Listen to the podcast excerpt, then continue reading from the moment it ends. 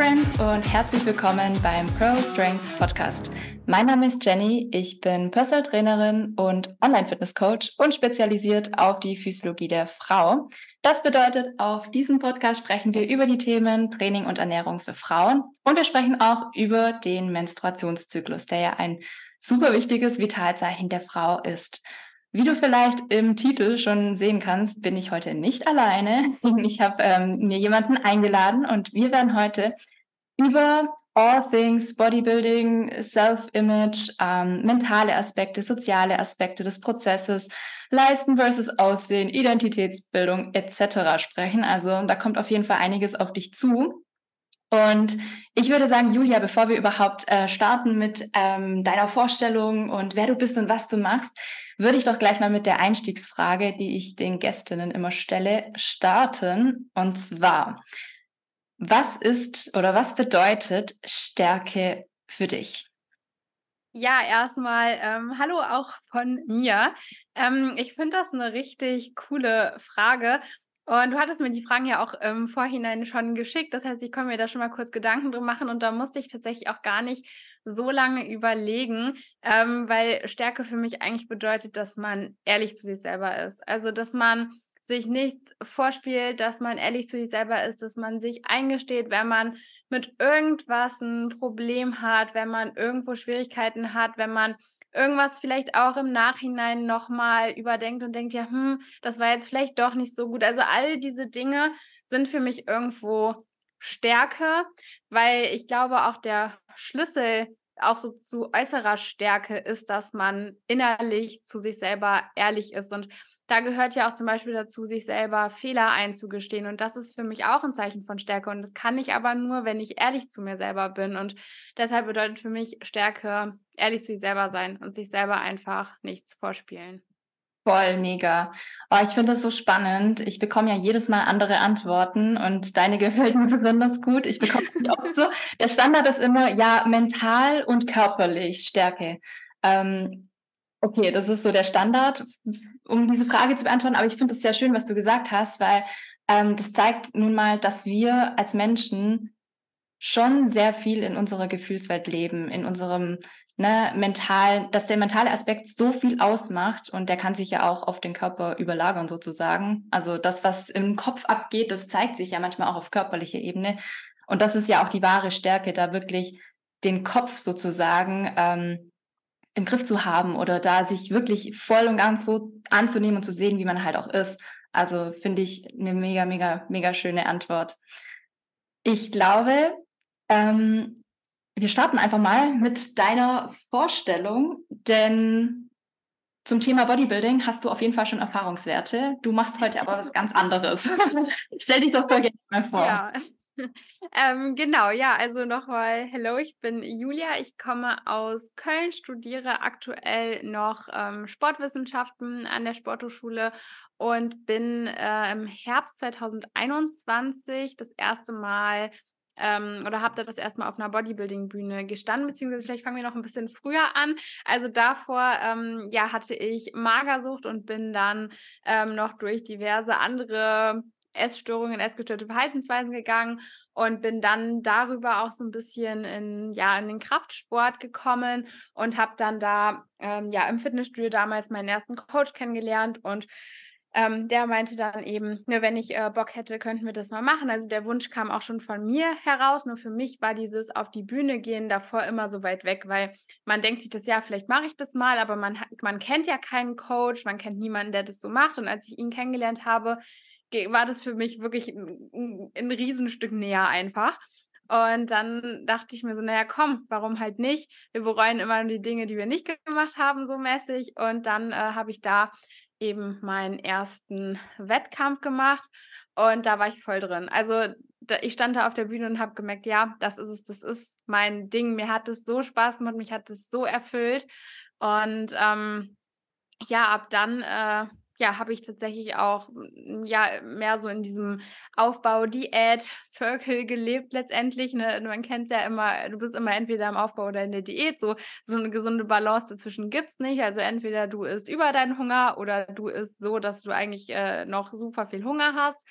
Und habe dann noch ähm, äh, Frühjahr 2022 meine zweite Saison gemacht, bin dann danach zu einem relativ bekannten Coach auch gewechselt und hatte halt wirklich vor, das richtig auf Profiniveau, auf Leistungsebene zu machen und habe dann aber meine dritte Wettkampfvorbereitung abgebrochen, weil mir da einfach dann ähm, bewusst geworden ist, dass ich das so alles nicht mehr möchte oder dass auch ähm, diese ganze Struktur, die im Bodybuilding steckt. Also ähm, für viele, die jetzt vielleicht auch mit Bodybuilding gar keine Berührungspunkte haben, es ist halt, man hat halt alles vorgeschrieben. Also eigentlich ist klar, wie viel du schläfst, wie oft du trainieren gehst, was du isst, wann du isst, es ist, wie viele Schritte du am Tag gehst, es ist eigentlich alles fix vorgeschrieben. Also du hast eigentlich kaum mehr Hand, also da eigenen Gestaltungsspielraum letztendlich. Es ist wirklich alles fix und das ist natürlich gerade auch so, ähm, ja, für, für so die Essstörungsstimme im Kopf ist das super angenehm und mir hat Bodybuilding auch geholfen, beispielsweise zuzunehmen, meinen Körper anzunehmen. Ähm, aber irgendwann war ich an dem Punkt, wo diese Ess die Essstörung in mir einfach so so leise geworden ist und gar nicht mehr da war, dass ich auch diese Strukturen aus dem Bodybuilding gar nicht mehr gebraucht habe und sie mir irgendwann einfach nur auf die Nerven gegangen sind. Also, wo ich dann wirklich so einen Punkt war und gemerkt habe, so, ey, dieses, dieses Ich in mir, was eigentlich leben will, was ein bisschen flexibel sein möchte, was Freiheiten haben möchte, das kommt immer und immer mehr durch, weil die Essstörung immer leiser geworden ist. Und dann, ähm, ja, habe ich das für mich eben so beschlossen. Und da sind wir auch wieder beim Punkt ehrlich zu sich selber sein, weil das war alles andere als leicht damals, weil wenn man den ganzen Tag lang, wenn sich alles nur um Bodybuilding dreht, mal, also ich habe mich auch sehr stark darüber identifiziert und das war wahnsinnig schwer am Anfang, irgendwie so dann wieder zu, ja, so zu bestimmen, okay, wer bin ich denn eigentlich ohne dieses Wettkampf-Bodybuilding? Weil eigentlich war zu dem Zeitpunkt ja, ich bin Wettkampfathletin, wenn man mich gefragt hat. So, da war einfach gar kein Platz für was anderes. Und äh, ja, das war jetzt irgendwie, ist jetzt auch ein bisschen eskaliert schon. Ähm, aber das so ganz kurz äh, dazu, wer ich bin und äh, ja, was ich so mit Wettkampf-Bodybuilding am Hut habe. Ja, und hat sich dann aus dieser Vorgeschichte, sage ich mal, auch deine heutige, oh, ich würde mal sagen, berufliche Situation entwickelt oder kam das dann über einen anderen Weg? Ähm, äh, das kam so ein bisschen früher schon. Also, das kam noch, als ich auch aktive Wettkampfathletin war, weil ich dann irgendwann gesagt habe: „Na gut, ich habe ja hier auch das Wissen, ich habe auch, ähm, Lizenzen und so und ich möchte irgendwie doch mal anderen Menschen helfen.“ Da war das dann am Anfang eher so, dass ich gesagt habe: „Gut, äh, möchtet ihr zunehmen, abnehmen, Muskeln aufbauen, whatever, ne, kommt zu mir“, so einfach das wirklich so als ganz genereller Coach, der sich irgendwie ein bisschen mit Krafttraining und Ernährung auskennt. So habe ich angefangen. Ähm, aufgrund meiner Geschichte kamen dann eben auch Leute mit ähm, beispielsweise Essanfällen oder mit einer Angst vor einer Zunahme oder sowas zu mir. Und da habe ich dann immer und immer mehr gemerkt, dass das eigentlich genau die Menschen sind, mit denen ich arbeiten möchte, dass das auch die Menschen sind, mit denen ich gut arbeiten kann, mit denen ich Erfolge erziele, wo mir die Arbeit einfach auch sehr viel Spaß macht und mich erfüllt. Und äh, so kam es dann, dass ich mich dann ähm, eigentlich ja auf diese Zielgruppe auch spezialisiert habe und mittlerweile wirklich ähm, ja, mich äh, Coach für entspanntes Essverhalten nenne, also da wirklich den Fokus drauf lege, mit Menschen an ihrem Essverhalten zu arbeiten, ähm, ja, dafür zu sorgen, dass sie eben keine Essanfälle mehr haben, dass sie da auch mit sich ins Reine kommen, dass sie ähm, ihre körperlichen Ziele erreichen, sofern diese eben auch realistisch sind, aber immer in Kombination mit ähm, Gesundheit und vor allen Dingen auch mit einem gesunden und entspannten Essverhalten. Ja, voll. Ich glaube, da hat dir halt auch deine Vorgeschichte ein bisschen geholfen, dass du die Menschen, die du jetzt betreust, auch emotional gut abholen kannst. Ich glaube, das ist halt echt ein wichtiger Faktor, der damit reinspielt, dass man halt auch sagen kann, okay, ich weiß halt, wie ich mich damals gefühlt habe, also irgendwie verstehe ich deine Struggles. Ähm, das ist nochmal, glaube ich, ganz anders, wenn man das selber durchgemacht hat und ähm, ja, da auch auf diesem emotionalen, auf diese emotionalen Basis coachen kann, weil ich habe ja auch Ernährung studiert, ich könnte das gar nicht. Ne? Ich bin da viel zu neutral eingestellt gegenüber. Ich weiß, was gesund ist, ich weiß, was gesundheitsförderlich ist, ich weiß, wie man therapeutisch ähm, Ernährung anwenden kann sozusagen, aber ich weiß nicht, wie man die Leute da emotional abholt. Ne? Also da bin ich zum Beispiel komplett überfragt und da spielen, glaube ich, so persönliche Erfahrungswerte immer eine riesen, riesengroße Rolle, dass man halt auch sagen kann, ich verstehe ganz genau, wie du dich fühlst. Das ist ja, halt auf jeden Fall.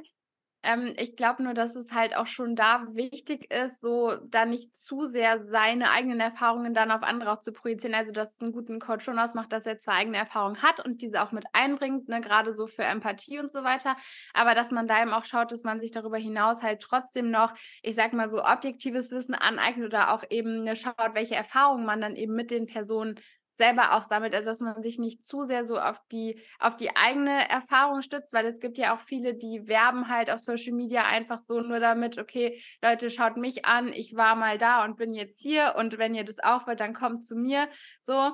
Und das finde ich halt immer schwierig, weil dafür sind wir doch dann alle schon viel zu individuell, als dass man das so sagen könnte, okay, Person X hat es jetzt von da nach da geschafft, ich möchte genau das Gleiche machen, dann gehe ich mal zu ihr ins Coaching. Ähm, weil nur weil jemand was bei sich selber geschafft hat, heißt das noch lange nicht, dass äh, man da auch anderen Leuten mithelfen kann. Ähm, das finde ich da immer so, so ganz wichtig und auch irgendwie so schwierig, ähm, auch wenn man das so sieht, dass Menschen sich sehr stark nur über ihre eigene Geschichte verkaufen.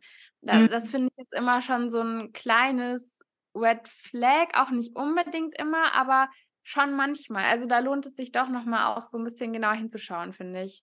Ja, finde ich auch. Das sage ich schon auch immer, wenn jetzt die Brigitte von nebenan mit ihrer Kohlsuppendiät 10 Kilo abnimmt und anderen erklären will, warum das so geil ist, heißt es noch lange nicht, dass sie verstanden hat, warum. Also, oder das ist, also, ne, das ist einfach, ja, wie du sagst, sehr, sehr wichtig, dass man da ähm, irgendwie auch den fachlichen Hintergrund hat, ja. Aber deswegen sage ich auch, du hast den fachlichen Hintergrund und du kannst auch von deiner eigenen Erfahrung da so ein bisschen mitnehmen. Ich glaube, das ist immer ganz wertvoll ähm, oder halt so nice to have, sagen wir es mal so.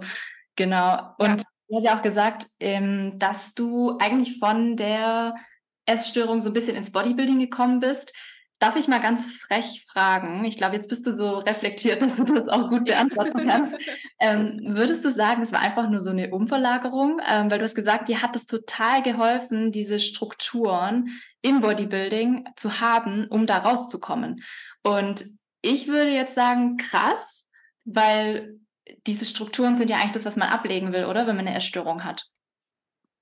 Ja, also es ist so ein bisschen zweigeteilt, würde ich sagen. Also klar, auf der einen Seite ist es schon so ein bisschen so, dass man ähm, oder dass ich auch eine Zeit lang ähm, noch vieles, so eine beispielsweise, okay, ich möchte nicht so oft essen gehen und keine Ahnung, ich wiege alles noch ab und so weiter. Das waren schon irgendwo Dinge, wo, wo sich die Essstörung noch so diese Bodybuilding-Struktur auch als Ausrede gesucht hat. Das weiß ich jetzt im Nachgang schon. Ähm, aber es war nicht so, dass sich meine Essstörung erst ähm, so ja bearbeiten oder besiegen konnte, als ich dann die ganzen Strukturen aufgelöst habe. Also das ist schon auch alles so ein bisschen früher passiert. Ähm, und das ist auch immer so was, ähm, auch wenn mich jetzt jemand fragt, okay, ne, kann man irgendwie durch Bodybuilding seine Essstörung überwinden? kann man, wenn du nicht anfängst, Bodybuilding dann als Ausrede für deine ganzen essgestörten Verhaltensweisen zu sehen. So, das ist halt immer ganz wichtig, dass einem das bewusst ist. Also klar, kann Bodybuilding einem helfen, vielleicht auch gerade mit einer Zunahme klarzukommen oder irgendwie vielleicht hilft einem auch der Gedanke so ein bisschen, dass, ähm, auch wenn das natürlich wieder so ein schwieriger Gedanke ist und man den natürlich auch mit der Zeit ablegen sollte, aber dass zum Beispiel auch so das Essen irgendwo, sag ich mal, in fetten Anführungszeichen jetzt gut investiert ist, wenn man dann trainieren geht. Das sind aber alles Dinge, wenn dir das am Anfang hilft, überhaupt mal mehr zu essen, dann go for it. Solange du dir darüber bewusst bist, dass du das trotzdem immer noch Arbeit mit deinem Essverhalten hast, kannst du Bodybuilding dafür nutzen, um äh, ja, die Essstörung zu besiegen. Aber nur wenn du dir das eben bewusst bist. Es geht nicht darum, Bodybuilding als Ausrede für deine Essstörung zu nehmen. Es geht darum, Bodybuilding als Tool zu nehmen, um deine Essstörung zu besiegen. Boah, das hast du richtig gut gesagt, weil, wie du auch am Anfang angeteasert hast, es geht halt immer um dieses, entweder ich nehme zu oder ich diete halt. Ich meine, ja. Gibt es eigentlich irgendwas dazwischen? Nicht wirklich, oder? Also entweder man ist halt in einem Aufbauprozess oder man diätet gerade. Und gerade dieser Aufbauprozess sollte ja eigentlich 90 Prozent der Zeit einnehmen im Bodybuilding. Ähm, in Realität sieht es bei den meisten Menschen wahrscheinlich auch anders aus. Aber eigentlich sollte das schon so sein, dass man sich eigentlich kontinuierlich im Aufbauprozess befindet. Und gerade das kann dann natürlich ein guter Faktor sein, der dir dabei hilft, irgendwie rauszukommen. War das für dich irgendwie schwierig oder konntest du das relativ schnell ablegen, ähm, dass du ne, dich dann ich meine, ich kenne deine Geschichte nicht komplett, aber ich stelle mir das schon oft so vor, dass man da ein bisschen im Clinch ist mit seinem eigenen Körper und dass, wenn man dann sagt, okay, ich habe jetzt das Bodybuilding, ich habe da so ein Ziel, dass man das relativ schnell ablegen kann, dieses, okay, mein Körper muss jetzt so und so aussehen, weil beim Bodybuilding ist es ja ein Teil vom Prozess, ne, dass man zunimmt, dass man abnimmt, dass sich der Körper verändert. Konntest du das dadurch schneller ablegen? Ähm, ja, tatsächlich so der, ähm, also der letztendlich war das so der zweite richtige Aufbau, den ich dann ja bei dem ähm, etwas äh, größeren Country-Coach gemacht habe, da habe ich halt wirklich auch ähm, ja, ge ein Gewicht erreicht, das ich bis dahin eigentlich so auch noch nie in meinem Leben hatte. Es war wirklich so das Highest Weight, was ich jemals hatte. Ähm, ich war aber damals auch schon so weit, auch generell über ganz viel. Also es ist ja im Bodybuilding auch nicht so, dass man sagt, okay, es ist einfach nur zunehmen oder abnehmen. Also auch da habe ich schon immer noch ganz viel so an mir gearbeitet, an meiner Einstellung zu mir selber, an meiner Einstellung zum Körper. Und auch gerade durch diese Aufbau- und Diätphasen und auch wenn man erfolgreich nach einer Wettkampfvorbereitung, wo man ja zunehmen muss, wenn man da erfolgreich wieder rauskommen möchte, ist es ganz, ganz wichtig, dass man sich nicht über seinen Körper definiert, weil dann wird man an dieser viel zu äh, leanen Form einfach festhalten. Und dieses Auf und Ab hat mir letztendlich wirklich dabei geholfen, ähm, zu lernen, dass ich viel, viel mehr bin als mein Körper. Und deshalb war das, als ich dann beschlossen habe, okay, ich höre auf, war dieses, ähm, ich definiere mich so sehr über meinen Körper eigentlich schon abgehakt, weil ich schon davor eben gelernt habe, dass ähm, da noch viel, viel, viel mehr ist, was mich ausmacht. Und das ist auch noch so ein Punkt, ähm, was man sich immer fragen sollte, warum man Bodybuilding macht. Also machst du Bodybuilding auch vor allen Dingen, weil du deinen Körper liebst oder weil du deinen Körper hast? Also ne, aus welcher Intention heraus gehst du auch ins Training? Machst du das, weil du deinen Körper so schrecklich findest, dass du ihn unbedingt ändern möchtest? Oder machst du das, weil du deinen Körper liebst, weil du einfach Ziele hast, weil dir aber auch das Training an sich Spaß macht? Also ich habe auch letztens mit einem Freund im Training drüber gesprochen, wir würden beide auch ins Training gehen, selbst wenn man davon 0,0 Muskeln aufbauen würde, weil einfach so dieser generelle mentale Aspekt, dieses Gefühl, wie sich Training anfühlt, dieses sich immer weiter steigern, immer wieder über seine Grenzen gehen, weil das alleine schon so ein tolles Gefühl für uns ist, das dass es da gar nicht unbedingt diese optischen Effekte braucht. Natürlich würde ich dann vielleicht auch nicht so oft ins Training gehen, aber ne, so vom Prinzip her, das ist halt einfach so, dass man da so ein bisschen noch überlegt, warum mache ich das jetzt gerade wirklich? Jetzt bin ich irgendwie voll vom, äh, von der Frage abgekommen, glaube ich. Nee, gar nicht. Ich finde es gerade echt spannend, weil ich stelle diese Frage auch immer gern. Ist es für dich ein Punishment oder bist du in Service deinem Körper gegenüber? Es klingt super spirituell, aber im Endeffekt ist es genau das, weil du bist deinem Körper gegenüber in Service, wenn du Krafttraining machst. Wir wissen, das ist ein wichtiger Faktor für Langlebigkeit zum Beispiel. Es ist ein wichtiger Faktor für Gesundheit. Ähm, gut, das ist halt immer die Frage, das Ausmaß. Aber im Endeffekt ist Krafttraining etwas, das uns gut tut.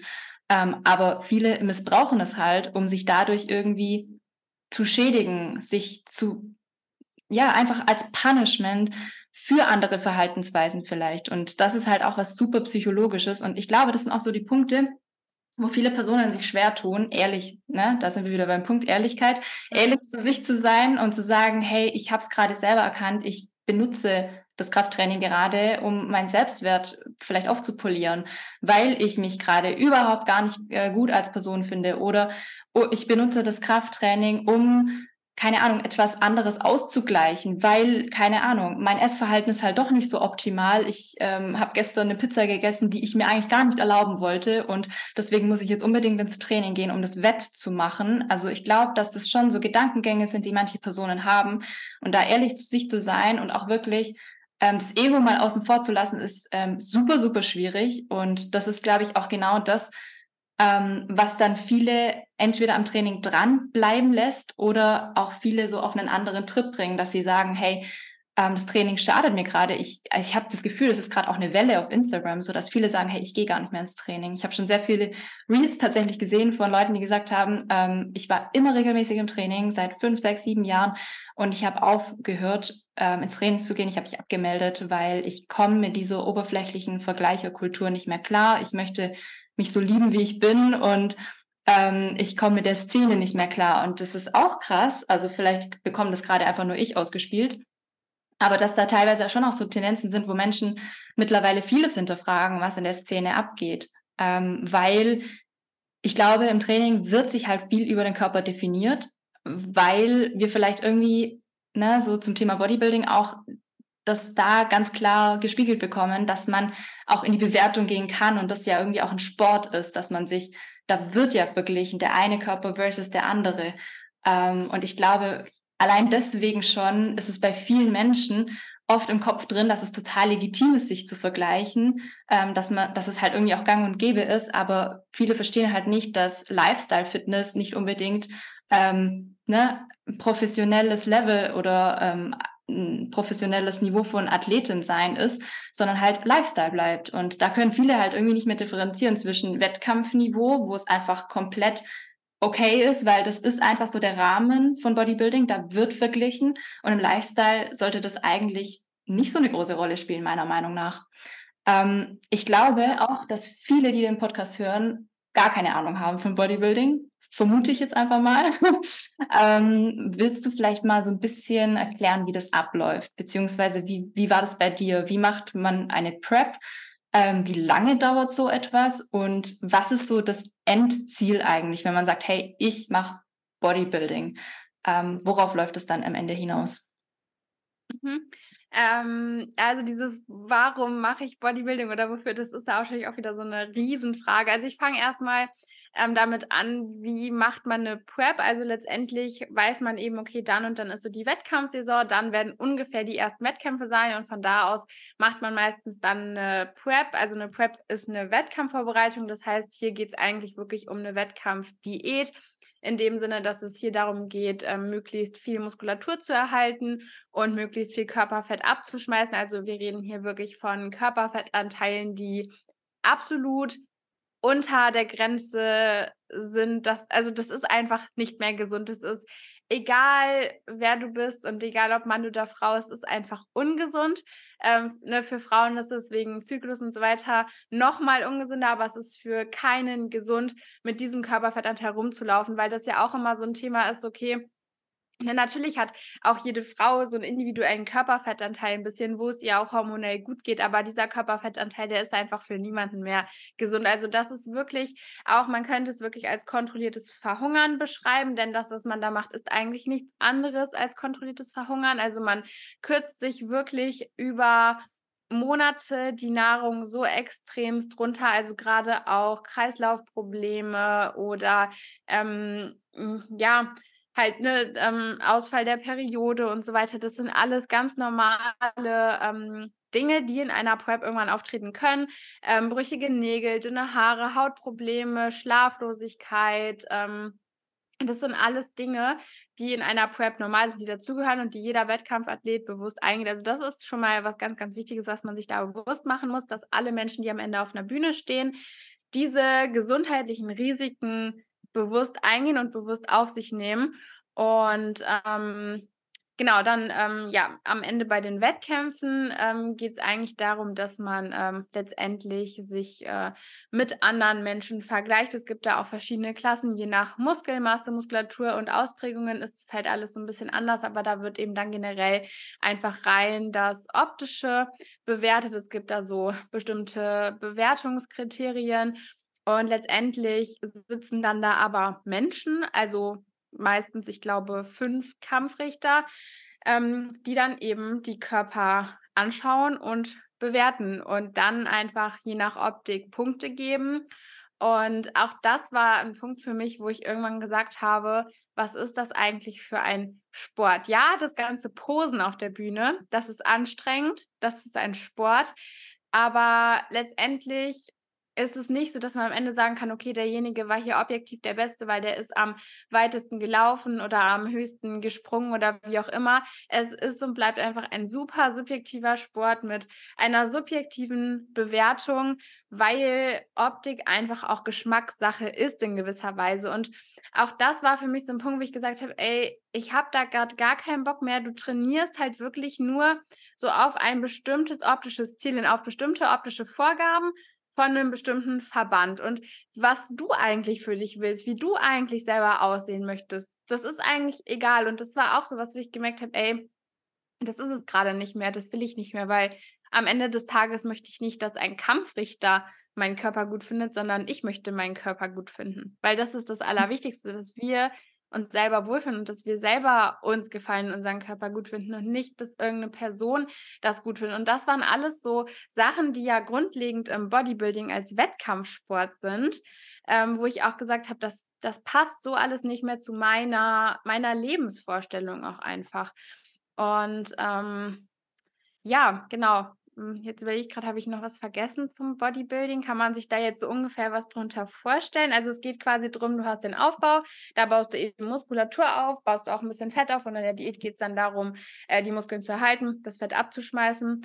Und nach den Wettkämpfen geht es dann eben auch wieder darum, zuzunehmen, weiter Muskulatur aufzubauen und dann eben wieder abzunehmen, die nächste Prep zu machen. Also das heißt, auch hier ist es so ein endloser Kreislauf letztendlich aus Zunehmen und Abnehmen, was man auch einfach so ein bisschen hinterfragen muss, ob das für den Körper alles immer so geil ist. Also ähm, ich meine, ich kenne mich da jetzt nicht so gut aus, was so ständige Zu- und Abnahme mit dem Körper machen, aber alleine jetzt so, wenn man die Hormone betrachtet, ist es definitiv gesünder. Man würde sich einfach generell permanent in einem normalen, gesunden Körperfettanteil aufhalten. Voll, wobei das auch voll spannend ist, weil Personen wie du und ich, die einen normalen Körperfettanteil haben, würde ich jetzt mal sagen, ähm, können einfach von Amenorrhoe betroffen sein. Und das hat manchmal weniger mit dem Körperfettanteil zu tun und mehr mit dem Lifestyle und mit den, den Rahmenbedingungen. Aber ja, ich glaube, es gibt kaum Athletinnen, die wirklich noch eine Periode haben, wenn sie auf die Bühne gehen. Ich kenne eine, die ist relativ berühmt. Ich werde jetzt ihren Namen aber nicht sagen. Ähm, die hatte ihre Periode schon, ich glaube, in zwei oder drei Wettkämpfen, als sie auf der Bühne gestanden ist. Und ich glaube, da spielt halt auch Genetik eine riesengroße Rolle. Ähm, deswegen muss ich auch ganz ehrlich sagen, ich denke oft für mich, ich wäre die perfekte Bikini-Athletin, ohne Witz. Ich wurde als Kind so oft gefragt, ob ich magersüchtig bin, weil ich einfach dünn war. Nicht, weil ich Probleme mit dem Essen hatte, sondern einfach, weil ich schon sehr schlaksig und dünn immer als Kind war. Zunehmen fällt mir heute immer noch schwer. Ich kann einen kompletten Tag rocken mit, keine Ahnung, 1500 Kalorien, habe kein Problem damit, weil äh, für mich einfach dieses Nicht-Essen kein Problem ist. Ähm, das, aber ich finde viel Essen ein Problem. Deswegen ist zum Beispiel für mich Kalorientracken auch super wichtig, dass ich sicherstellen kann, dass ich genügend esse. So, das, das ist halt immer so die Kehrseite der Medaille oder das, was viele auch nicht als Problem akzeptieren, weil viel mehr Menschen sind halt von dem anderen betroffen, dass sie Probleme haben, ähm, abzunehmen. Ich habe ein Problem zuzunehmen sozusagen. Aber ich denke mir auch ganz oft rein von meiner Genetik her, hätte ich vielleicht wissen wir nicht, weil es wahrscheinlich auch nicht passieren wird, aber hätte ich vielleicht gar keine Probleme auf der Bühne zu stehen mit gesunden Hormonleveln. Kann sein. Muss aber nicht. Ja. also ich habe, also, ja. Sag ja. mich noch zu Ende, sorry. ja, das ist, ähm, ja, das ist eigentlich so der Punkt, ähm, das ist super individuell. Ähm, und im Endeffekt ist das halt auch, mm, ich weiß, man sagt immer, okay, die Genetik ist äh, manchmal unfair, weil manche haben halt eine gute Genetik, um dann im Bodybuilding gut abzuschneiden. Aber das ist in allen anderen Sportarten genauso. Deswegen finde ich das nicht ähm, unbedingt kritisch zu sagen, ja, die hat halt eine gute Genetik, ist unfair oder ähm, für uns anderen, für alle anderen einfach ähm, nicht fair, weil jeder hat in verschiedenen Arten und Weisen Vorteile für verschiedene Sportarten. Und bei manchen ist es halt so, dass sie herausgefunden haben, ah, meine Genetik gibt halt relativ viel her fürs Bodybuilding, für genau die Klasse. Und dann sind die da halt auch ähm, ja mit in der Spitze immer dabei. Und das ist auch voll, völlig in Ordnung, weil es gibt andere Sportarten, wo andere genetische Faktoren genauso eine Rolle spielen und wo halt andere einfach auch Vorteile haben. Ja, also zum Thema Genetik auch noch ganz kurz, da stimme ich dir auf jeden Fall zu. Das ist definitiv ein Punkt, der spielt, egal in welcher eine Rolle. Wenn du 1,40 groß bist, dann wirst du wahrscheinlich kein Basketballprofi. So, es ist einfach so. Ähm, aber im Bodybuilding ist es natürlich so, dass du ähm, wirklich am allerwenigsten eigentlich noch machen kannst, um eine, ich sage jetzt mal, schlechte Genetik in Anführungszeichen auszugleichen. Also in anderen Sportarten, ich meine, klar, das Beispiel mit 1,40, da kann man auch nicht mehr viel machen, aber in anderen Sportarten so, ähm, du kannst meistens schon mit mit einem gewissen Maß an Arbeit und Training doch noch eventuell ähm, ja, genetische ähm, Nachteile letztendlich ausgehen. Es geht im Bodybuilding eigentlich auch so nicht. Also wenn du ne, einfach keine breiten Schultern hast oder ne, das halt in der Klasse gefragt ist, so dann kannst du das einfach so nicht herzaubern, aber auch das hat man natürlich in anderen Sportarten so. Also es ist, also Genetik ist äh, da jetzt auch kein, äh, keine Ausnahme im Bodybuilding. Ähm, genau, da noch zum Thema, ich habe auch nie meine Hormonwerte checken lassen, wo ich so auf mhm. den niedrigen Körperfettanteil war, aber ich habe da auch schon immer gemerkt, so mir, mir fiel es auch immer leichter, wenig zu essen. Ich hatte eigentlich noch gut Energie, also so wie sich andere da rumquälen oder was auch andere wirklich für gesundheitliche Probleme haben, von wirklich Schlaflosigkeit und Haarausfall und wirklich brüchigen Nägeln und trockener Haut und so weiter, hatte ich auch immer alles nie. Also das war auch so was, wo ich so gedacht habe, okay, irgendwie jetzt so niedriger Körperfettanteil, nicht so, nicht so ein krasses Problem für meinen Körper. Trotzdem geht es natürlich auch besser und gesünder. Also nur weil es in dem Moment nicht so ein Riesenproblem ist, super gesund ist es deswegen halt auch nicht. Und was ich halt auch gemerkt habe, ähm, weil mir das auch dann immer viele gesagt haben, so, ja, du hast ja so eine super Linie und genau in die Klasse ist es und so weiter.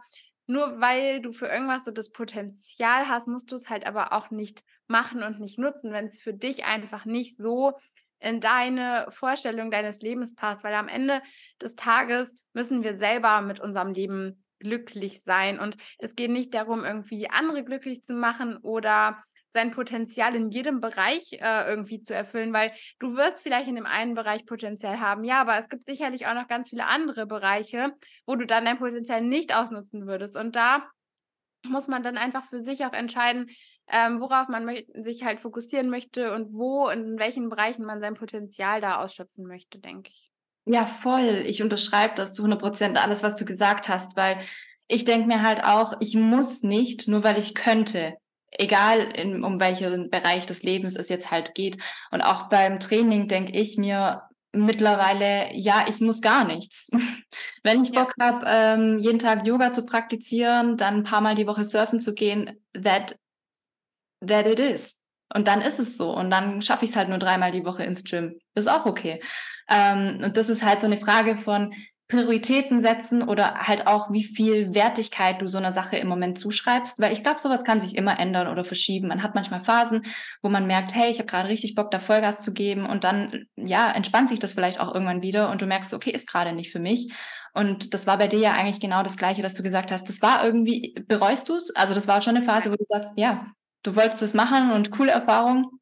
Genau, genau so ist es, ja. wo ich mir jetzt wirklich denke, ähm, das hat mir auch so viele Türen geöffnet. Ich habe so viele Menschen kennengelernt und ich wäre ja heute einfach nicht der Mensch, der ich heute bin. Und ich weiß nicht, ob ich meine Essstörung auch so überwunden hätte, wie ich sie heute überwunden habe, wenn ich nicht auch das Bodybuilding gemacht hätte. So, und das, das sind alles so Dinge, also ich bereue das auf gar keinen Fall, weil es hat mir ja Spaß gemacht. Es, es war einfach toll, es war eine richtig schöne Zeit und es war einfach eine unfassbar einzigartige Erfahrung, da diese Preps zu machen, auf der Bühne zu stehen und das möchte ich auch überhaupt nicht missen, weil das hat mir so viel Türen geöffnet. Also auch dadurch ging es halt auch erst so auf Instagram so ein bisschen los, dass man halt, also ich würde jetzt nicht sagen bekannter wird, weil so bekannt ist man ja dann auch nicht, aber einfach so, dass man da so einfach so ein bisschen Instagram halt mehr auch als ähm, ja als Creator genutzt hat, wenn man das sagen will und nicht mehr nur als Konsument so. Das waren ja alles so Startschüsse und also ne, auch ohne Instagram wäre ich jetzt heute nicht da, wo ich bin, dann hätte ich ja auch, also dann hätte ich niemals anfangen können zu coachen, weil irgendwie muss man ja auch kommunizieren, was man macht und muss man Menschen erreichen und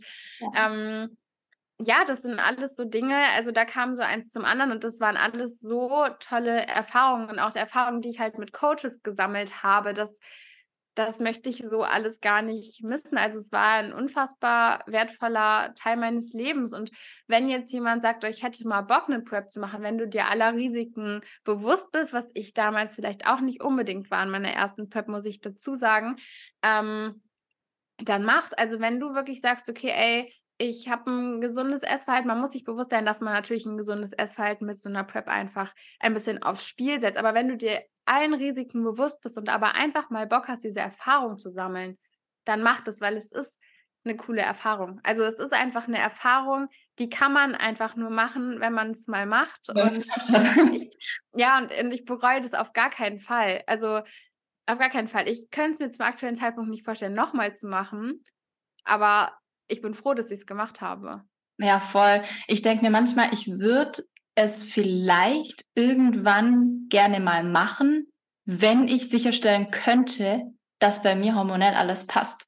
Und das ist aber auch so ein krasses ähm, Wenn, weil es ist, glaube ich, heftig, eine Prep dann einfach abzubrechen, weil man merkt, okay, die Hormonwerte steuern gerade auf irgendwas zu, was wir nicht haben wollen.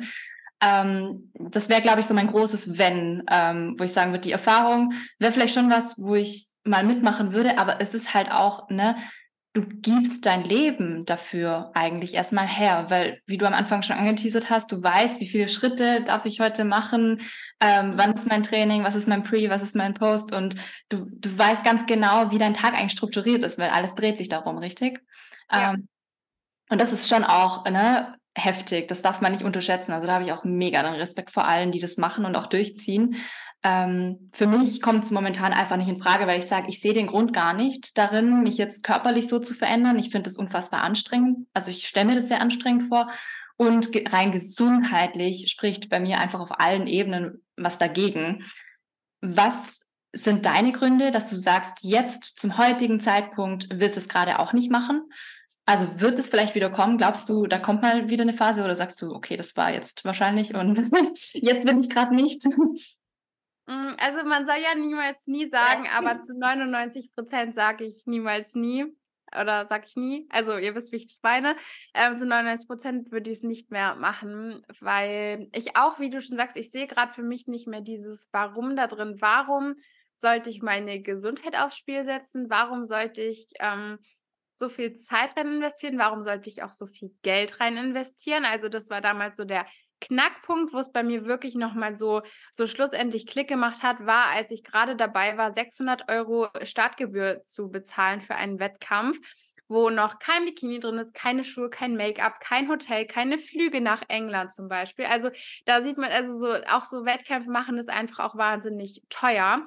Und wo ich da wirklich auch kurz dachte, was machst du denn hier gerade mit deinem Geld? Also ne, das sind auch so Dinge, wo ich mittlerweile auch sehe, so dieses Geld, das kann man so viel besser investieren, das kann man auch viel besser in sich investieren, in Weiterbildung oder auch einfach in Entspannung oder was auch immer, in Urlaube, in die Welt sehen oder sowas. Weil wenn du dann zu Orten fliegst, wo Wettkämpfe sind, du siehst ja auch nichts von den Orten eigentlich, weil du eigentlich am besten deine Beine hochlegen solltest, damit da kein Wasser reinläuft, eine viel Ruhe vor den Wettkämpfen und so weiter.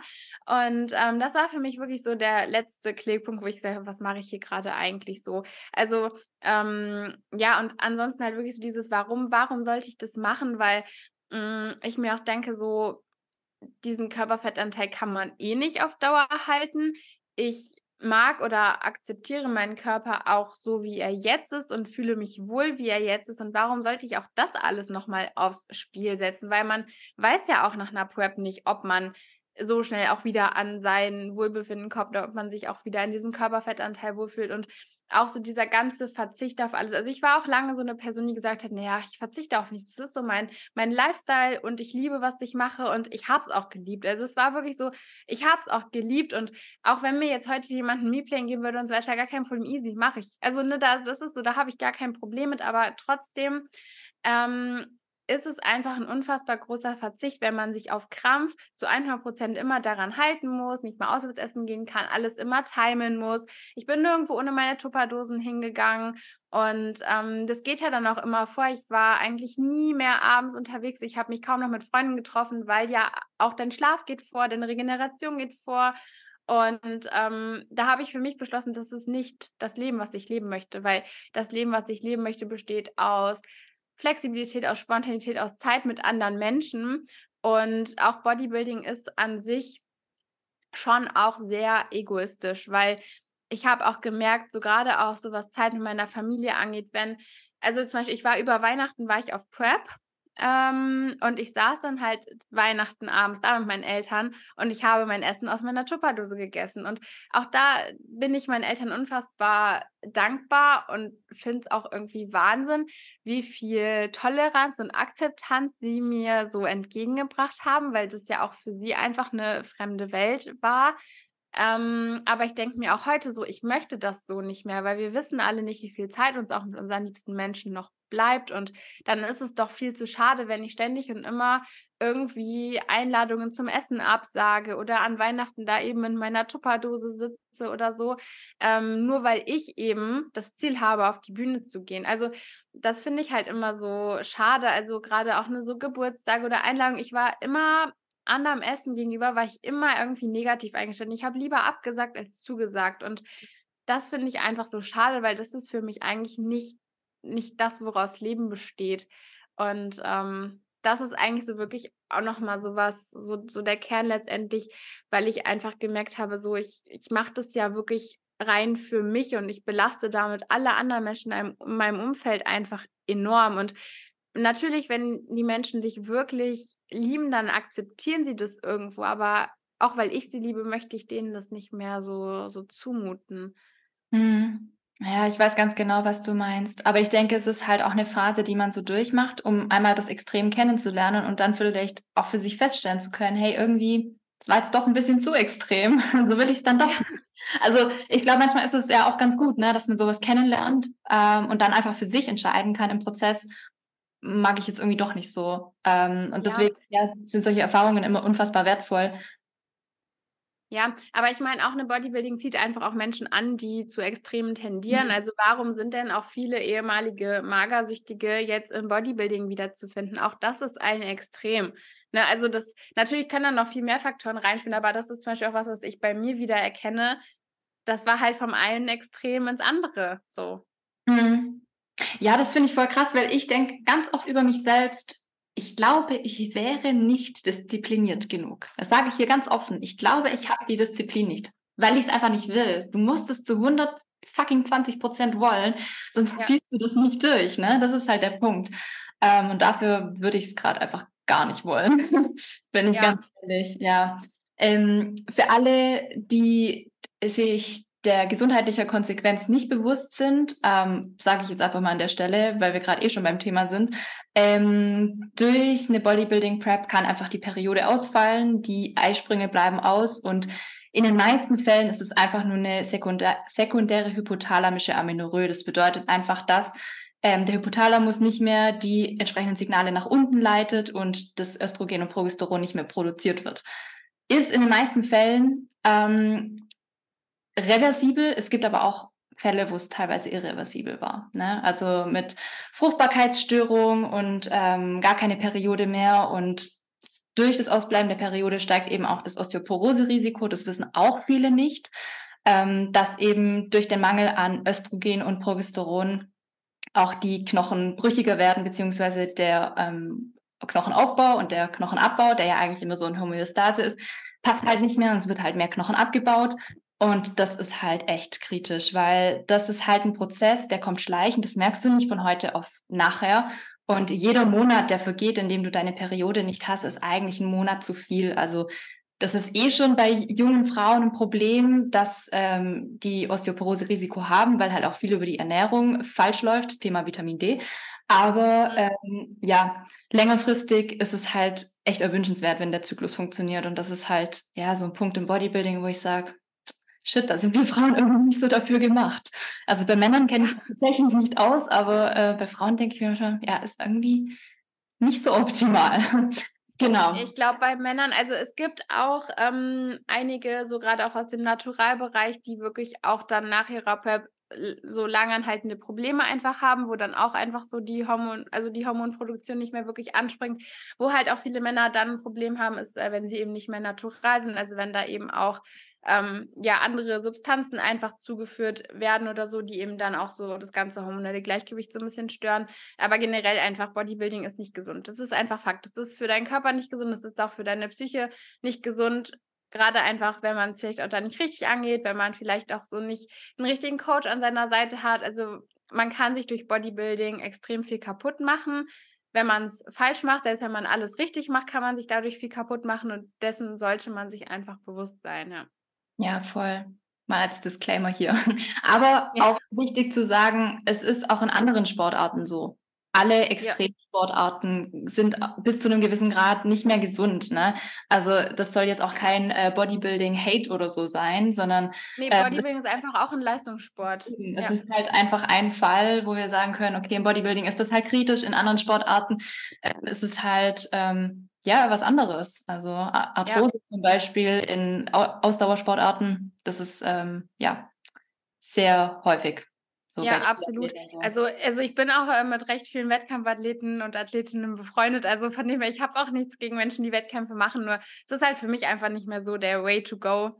Und ähm, solange man sich halt auch dessen bewusst ist, was man seinem Körper antut, ist das ja alles legitim. Ich meine, die einen rauchen, äh, die anderen trinken viel Alkohol, die anderen machen halt Bodybuilding. Es ist alles irgendwo.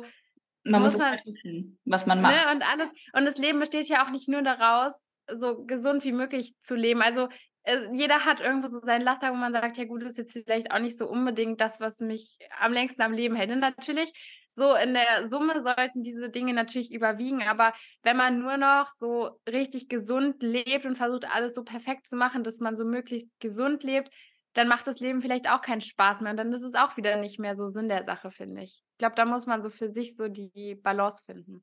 Ja, voll. Was würdest du sagen, war das damals für dich? Du hast gesagt, du hast dich sehr viel über das Bodybuilding identifiziert, also das hat schon so ein bisschen zu deiner Identität gehört.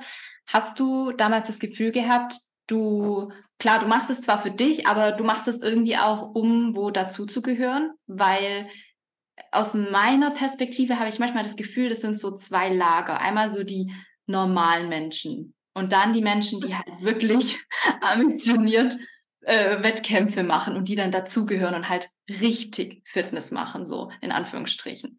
Ähm, hattest du das Gefühl, dass du da irgendwie auch so dazugehören hm, willst oder bist du da einfach reingerutscht und hast es für dich gemacht?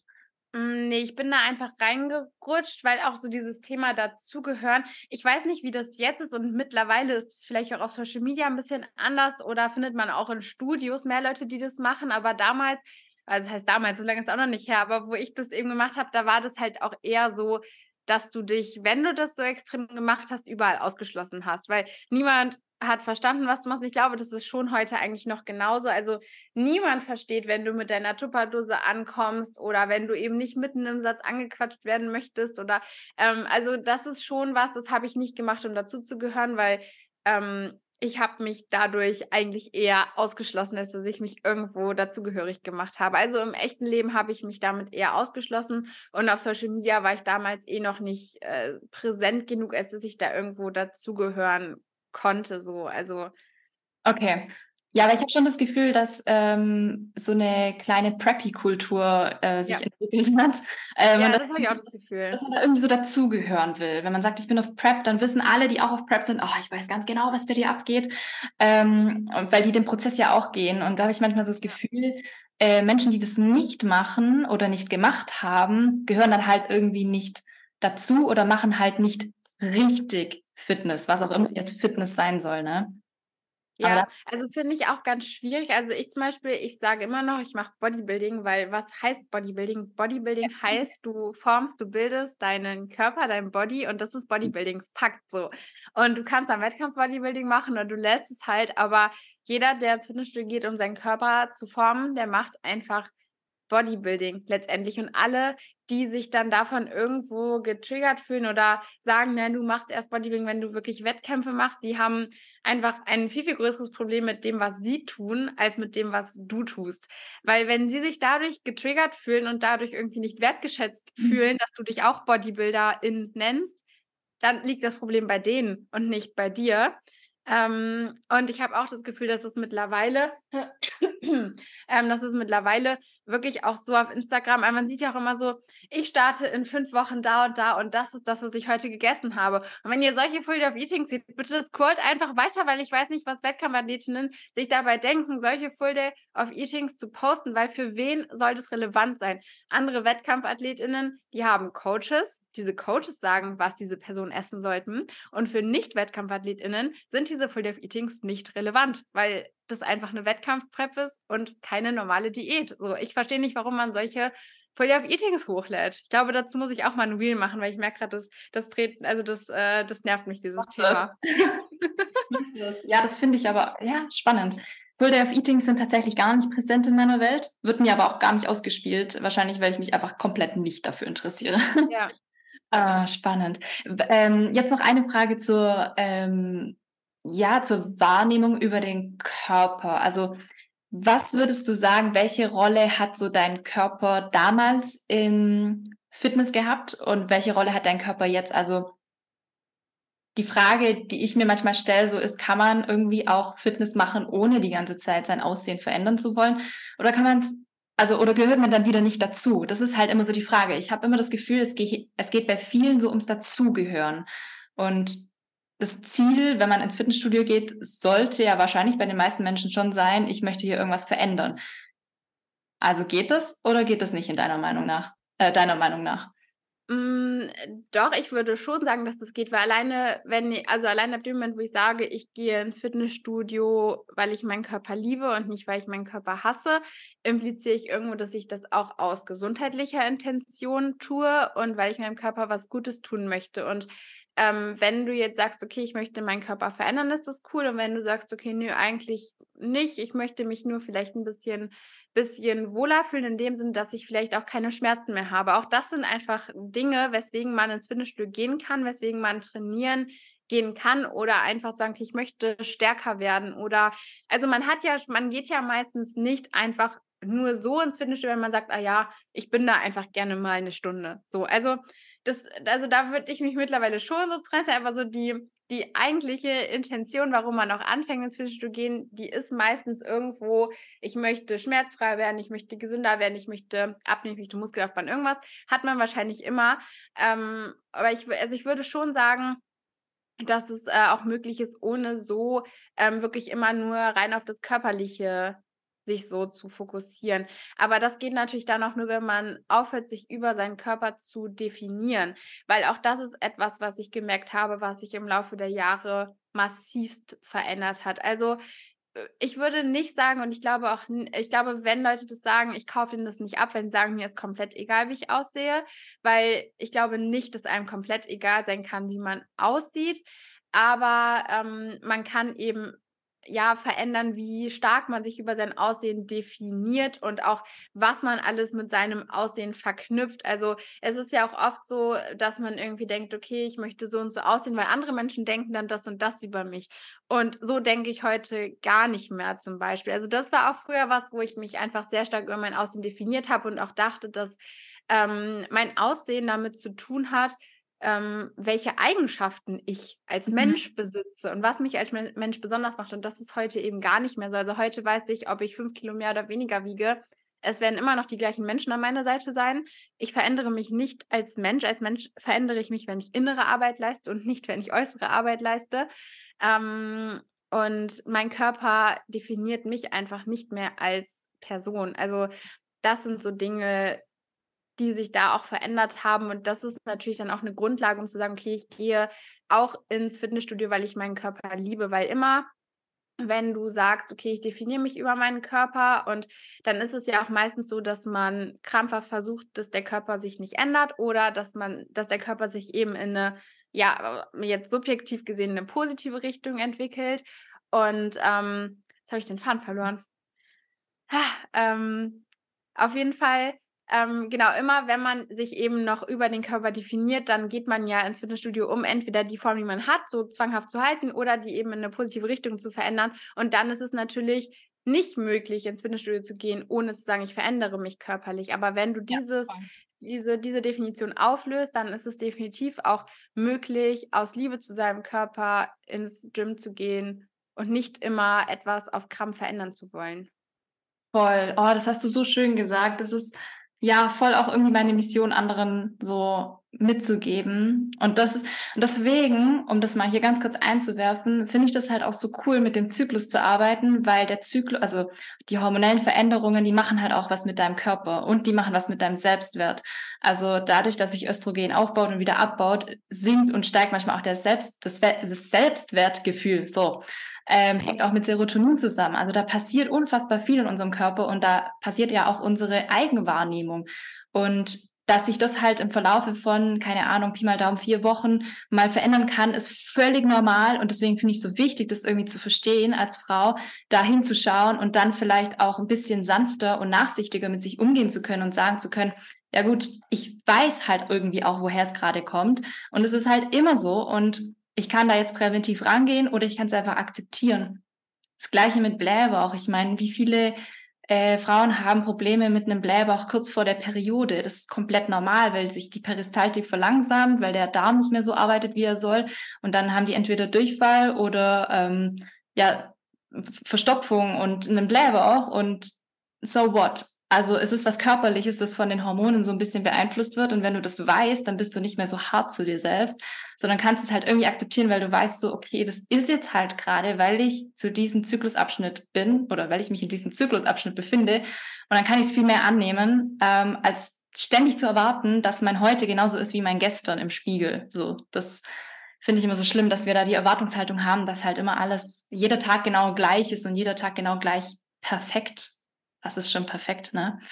Ähm, ja, ja, finde ich aber auch wichtig, auch so da so gerade so Thema sich im Körper wohlfühlen. So, es ist auch da, es ist in Ordnung, wenn du dich mal an einem Tag nicht wohlfühlst in deinem Körper. Es ist in Ordnung, dieses Gefühl zu haben und mach dir aber klar, es ist ein Gefühl, es ist ein Gefühl, was du hast und was du auch empfinden darfst. Aber das Gefühl ist nicht die Realität. Mhm. Das ist einfach auch finde ich immer so, dass, also betone ich auch immer im Coaching, so, es ist in Ordnung, wenn du dich gerade einfach nicht wohlfühlst an dem Tag. Aber du weißt ja auch, dass du eigentlich nicht so anders aussiehst wie gestern. Und das zeigt dir ja einfach, dass es ein Gefühl ist, aber dass es nicht die Realität ist.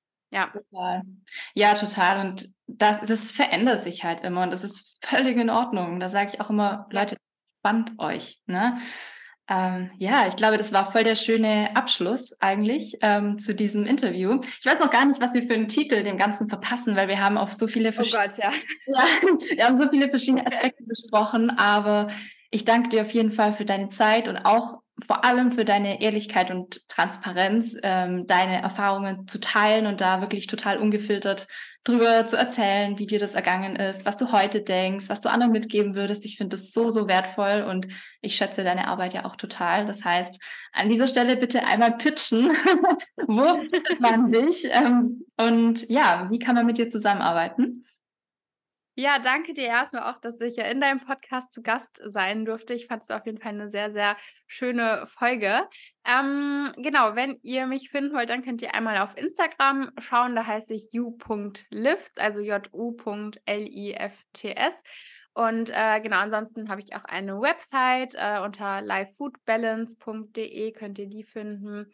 Ähm, genau, und alles andere ist da verlinkt. Ich habe auch einen Podcast, ich habe einen YouTube-Kanal, aber ich denke, äh, da werdet ihr dann vom einen auf den anderen Social-Media-Kanal irgendwie dann noch kommen. Und ähm, ja, genau, das war mein Pitch. Dankeschön. Ich verlinke alles unten. Das wird bei dir relativ viel, weil du viele Kanäle hast. Aber da kann man sich schön durchklicken und ähm, sich deine Podcast-Folgen anhören, die super wertvoll sind, ähm, sich deine Webseite anschauen. Also vielen lieben Dank und an alle, die jetzt noch dran sind. Dann ähm, nächste Woche Montag wieder. Ciao, ciao.